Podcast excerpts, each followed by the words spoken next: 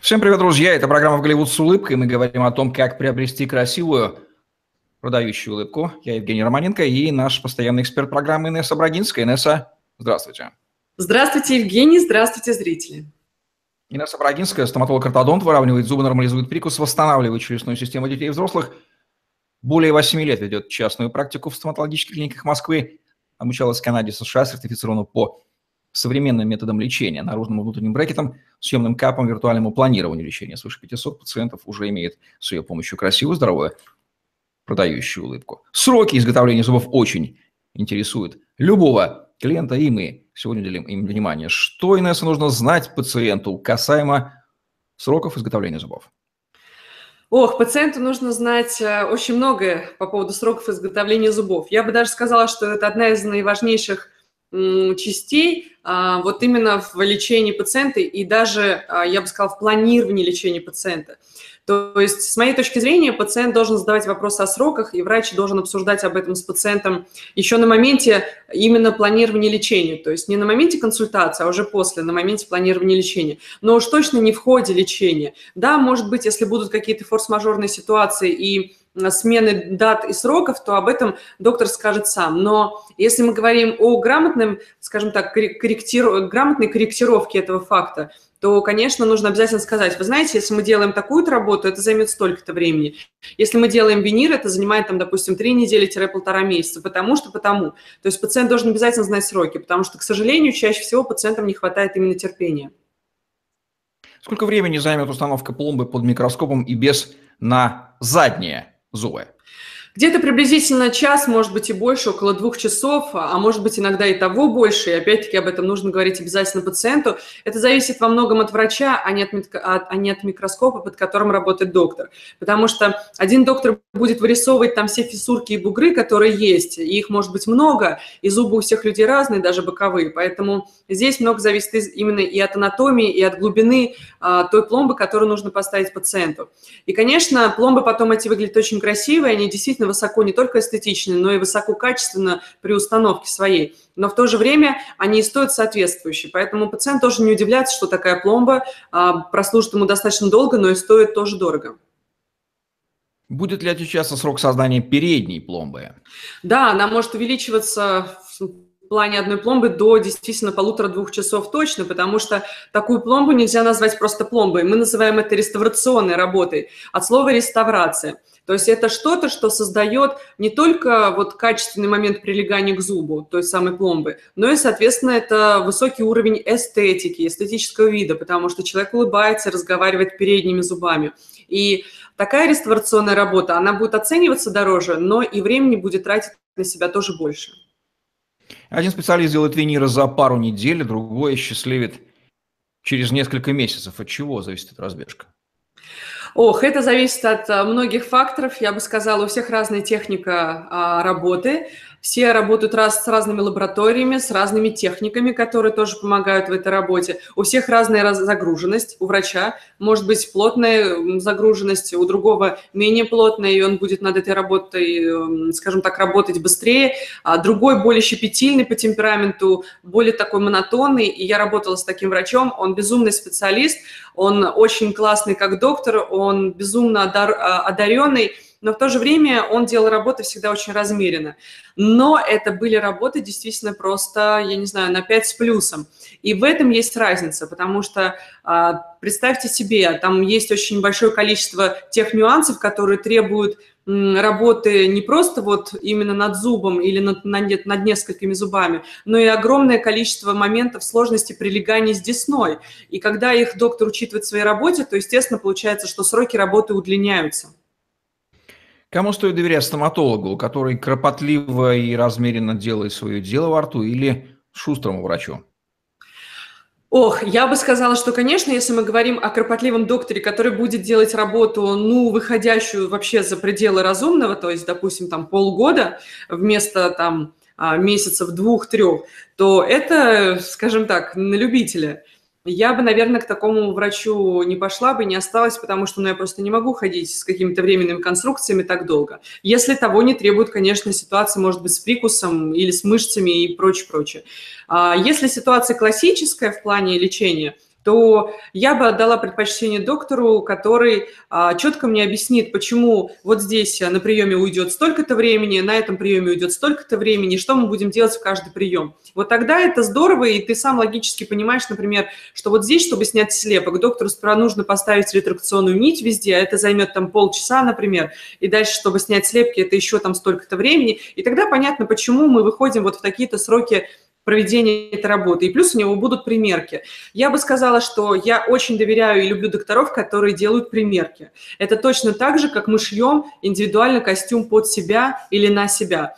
А, то же самое и зубы. Это индивидуальные должны быть примерки. То есть сделали какую-то часть работы, примерили, сделали восковые там модели а, будущих виниров, примерили, посмотрели, оценили с пациентом, нравится, не нравится. Не нравится, переделываем. Но не так, что пациент в конце понимает, что а, да, три недели на это ушло, но это выглядит ужасно, не нравится цвет, не нравится форма и там не нравится толщина.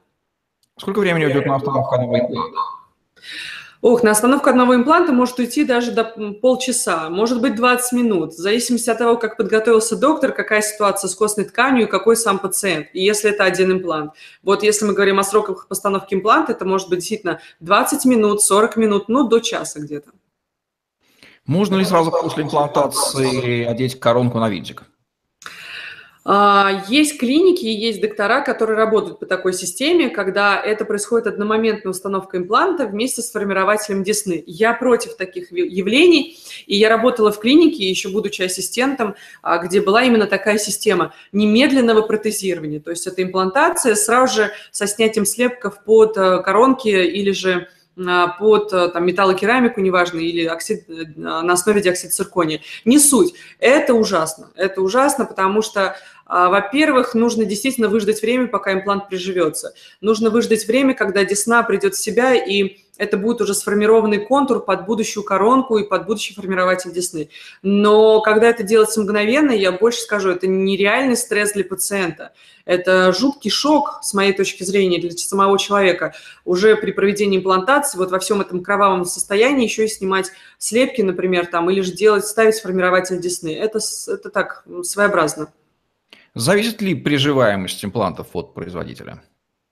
Да, конечно, я бы сказала, что не приживаемость имплантов зависит от производителя, а именно приживаемость имплантов в зависимости от выбора правильного производителя под конкретного пациента. То есть нужно учитывать фактор не просто хороший это имплант или нехороший, его нужно использовать для конкретного пациента по показаниям. Кому-то подходит этот имплант, потому что он имеет определенную конусность, кому-то подходит другой имплант, потому что у него есть определенная резьба, которая будет не мешать соседним зубам в каких-то сложных определенных случаях. А другой имплант подойдет пациенту, который делают еще синус-лифтинг, потому что это поднятие дна гайморовой пазухи, и таким образом этот имплант по высоте, по диаметру идеально подходит данному человеку. Вот именно с этой точки зрения, конечно, импланты действительно можно подразделить по показаниям. Слышал, что кость, в которую устанавливается имплант, имеет значение для приживления и укрепления. Так ли это? Да, конечно. Мы не можем посадить любой цветок и любое дерево в абсолютно неважно какую почву. Почва имеет значение, имеет значение глубина этой почвы, имеет значение структура этой почвы, рыхлость, не знаю, плотность, ну и другие факторы. То же самое с костной тканью. Импланты сами по себе, в принципе, в основном-то а, одинаковые, они не токсичные, они создают, состоят из а, титана, ну и так далее. Резьба приблизительно похожа и прочее, прочее. То есть все в основном условия соблюдены для того, чтобы а, имплант максимально был адаптирован под приживление конкретному человеку, конкретной костной ткани. А вот именно условия кости у человека бывают разные. Если человек потерял зуб 10 лет назад и уже произошли процессы атрофические костной ткани, то есть это она уменьшена в размере, и она такая тоненькая, худенькая, то просто там нет места, куда ставить имплант, нужно наращивать эту костную ткань, ну и так далее. То есть много-много факторов. С имплантами все гораздо сложнее именно по причине костной ткани человека. Почему срок лечения на брекетах ортодонтами оценивается по-разному? Кто-то за год управится, кто-то за два, может быть и больше бывает. Действительно, есть доктора, которые будут приглашать пациента на приемы раз там в 2-3 месяца. Это удлиняет срок лечения. А есть доктора, которые будут приглашать гораздо чаще, но это может не влиять никак на сроки лечения. А есть брекет-системы, которые больше подходят конкретному пациенту, и тогда нужно действительно выбирать в приоритете вот эту конкретную брекет-систему, а не просто продавать подавать это на выбор человеку серии. Вы хотите это ради бога, вы хотите это ради бога, это только цена вопроса. Нет, конечно, это не цена вопроса, это цена именно тех же показаний, к выбору конкретной брекет-системы, как и выбору импланта для конкретного человека и костной ткани его. А, то же самое касается и моментов, насколько часто человек будет отклеивать брекеты. Если есть пациенты, которые отклеивают брекеты чуть ли не каждый прием, а, и приносит это в руке или еще что-то, то это удлиняет сроки лечения, потому что все время приходится тормозить в дальнейших активациях и коррекциях на приеме.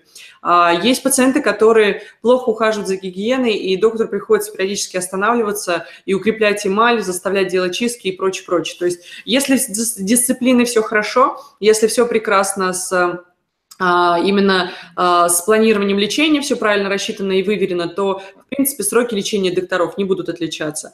А вот именно планирование лечения, как правило, и влияет на а, определение срока лечения. Поэтому если один доктор спланировал лечение с удалением зубов, это правильный план, а другой без удаления, значит, тот, который спланировал неправильно лечение пациента, будет маяться гораздо больше.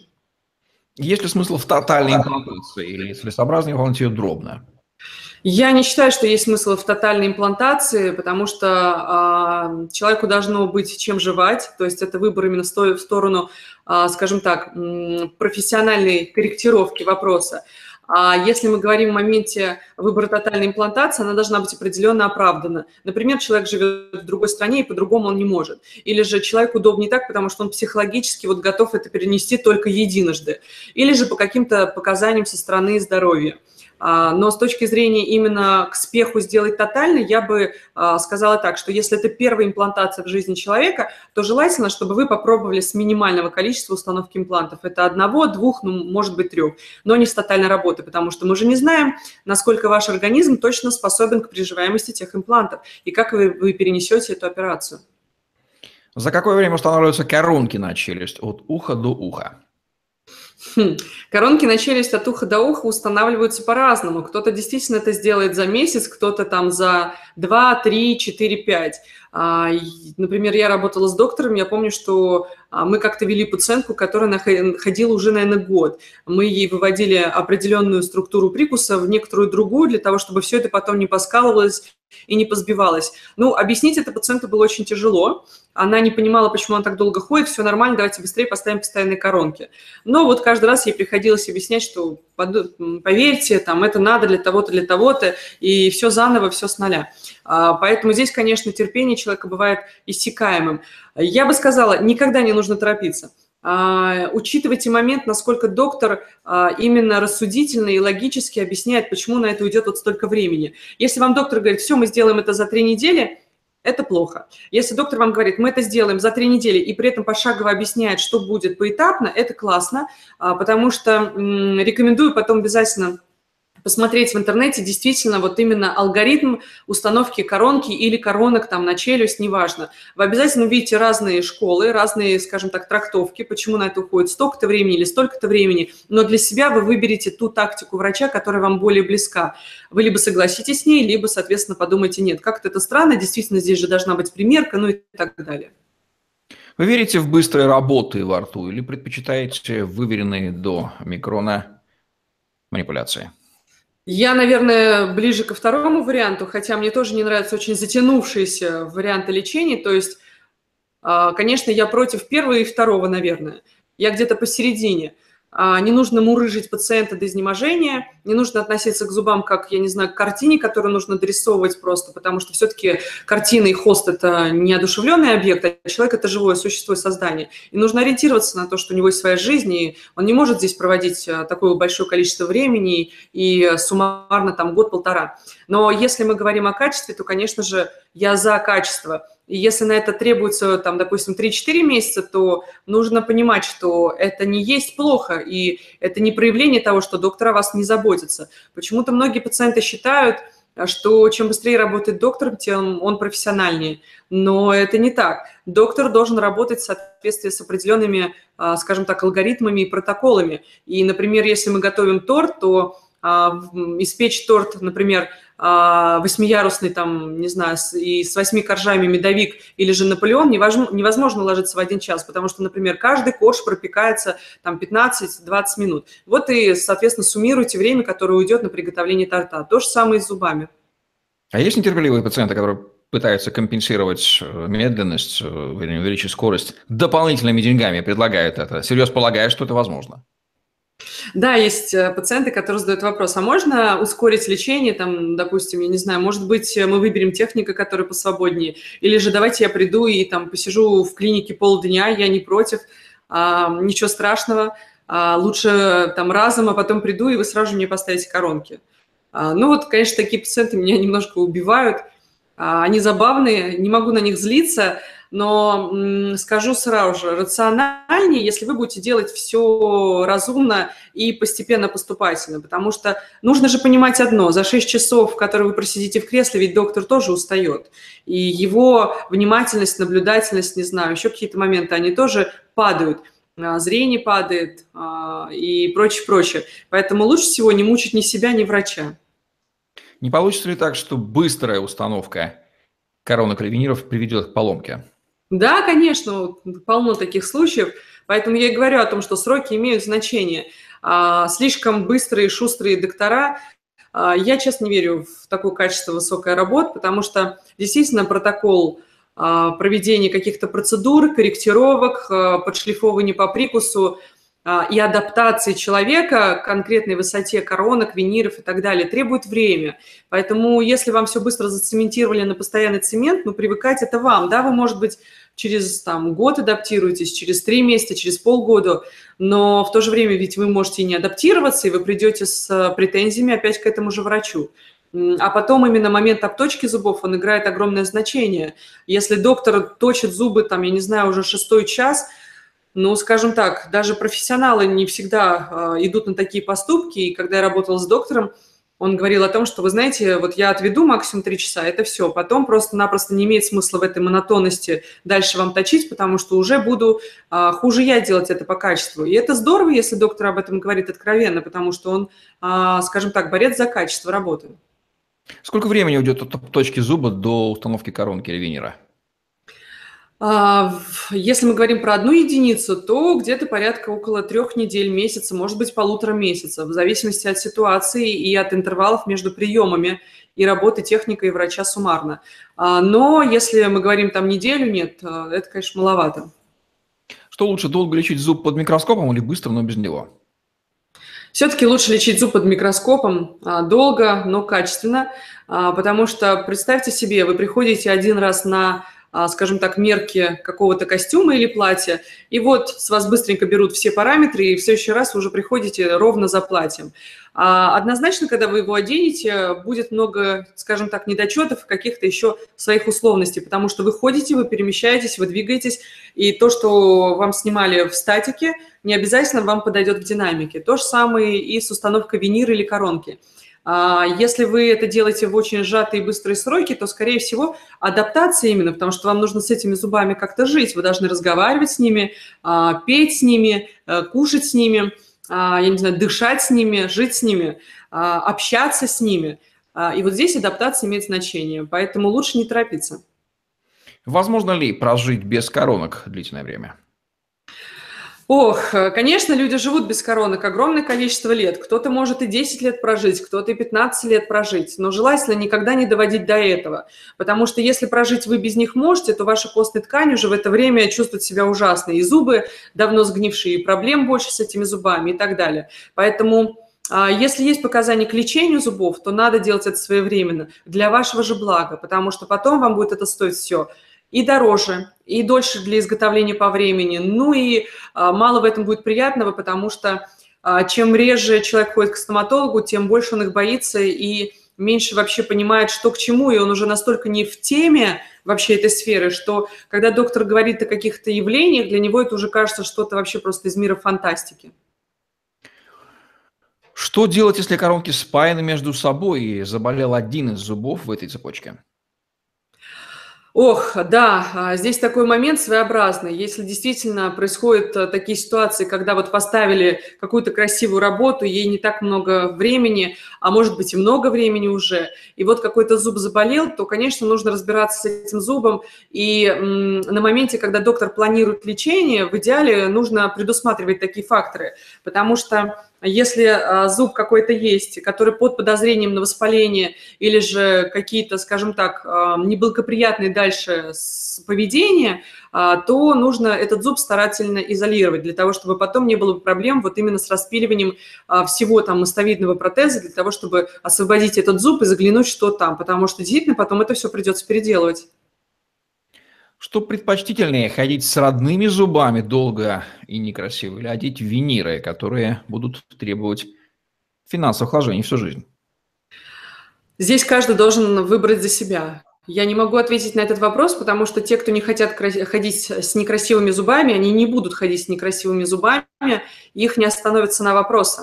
А, а о том, что будет завтра, они подумают завтра. То есть они поставят себе виниры и с финансовой точки зрения будут рассчитывать на то, что они прослужат им максимально долго, что у них не будет там неприятной истории или финансовых трудностей в будущем. Тут никак это не предугадаешь и никак действительно, ну ты же не будешь откладывать деньги всю жизнь там в банке на зубы. Но это же бред, и это логично, это понятно, деньги всегда нужны, и есть куда их тратить. Поэтому я бы сказала, что а, если человек выбирает свои зубы некрасивые, но здоровые, ради бога. Если человек выбирает эстетику и функцию одновременно, то а, пусть тратит деньги на это. Прогнозы в будущем по времени нахождения в стоматологическом кресле какие дадите? Я бы сказала, что время пребывания в стоматологическом кресле не будет ни уменьшаться, ни увеличиваться. То есть нет прямой зависимости от, скажем так, технологий, от развития а, этих систем, вообще тех, техногенных, а, и внедрения их в стоматологию на а, пребывание в кресле, потому что микроскоп всегда удлиняет срок лечения и всегда увеличивает срок пребывания в кресле. А вот именно качество, которое дает этот микроскоп, оно, конечно же, увеличивает время не прихода по а, тому же зубу или по той же проблеме, которую уже устраняли под микроскопом. Это факт. А, потому что то, что мы можем сделать за три недели, тот самый рот улыбки от уха до уха, там, в винирах или в коронках, он не обязательно быстро сделанный будет служить долго. Вот именно как раз-таки проблемы всяких косяков, скорее всего, будет больше. Пусть это лучше будет кропотливая, выверенная, точная работа, продуманная, спланированная, может быть, э, не знаю, консилиумом докторов или же спланированная большим количеством врачей или двумя смежными специалистами, каждый из которых будет делать это тщательно, достаточно долго, но качественно во времени. Ну, тоже любая работа требует сроков, и на уровне здравого смысла это понятно. Чему равные сроки в стоматологии мы теперь немножко больше знаем, благодаря Инессе Врагинской в программе «Говорю с улыбкой». Ну, а тем нетерпеливым пациентам, которым не имется все сделать побыстрее, желаем быть чуть-чуть адекватнее и, может быть, ну, либо переплачивать нужные суммы денег за скорость, если это возможно, ну, либо жертвовать возможным качеством и понимать, что ответственность за подгонку врачей по срокам вы несете, уважаемые нетерпеливые граждане. Спасибо, Инесса. Это была программа «В Голливуд». С улыбкой, лайк, комментарий. Подписывайтесь на YouTube-канал и красивых вам здоровых продающих своевременных улыбок, требующих некоторого количества человека часов на производство. Удачи вам, до новых встреч. Всего доброго и до новых встреч.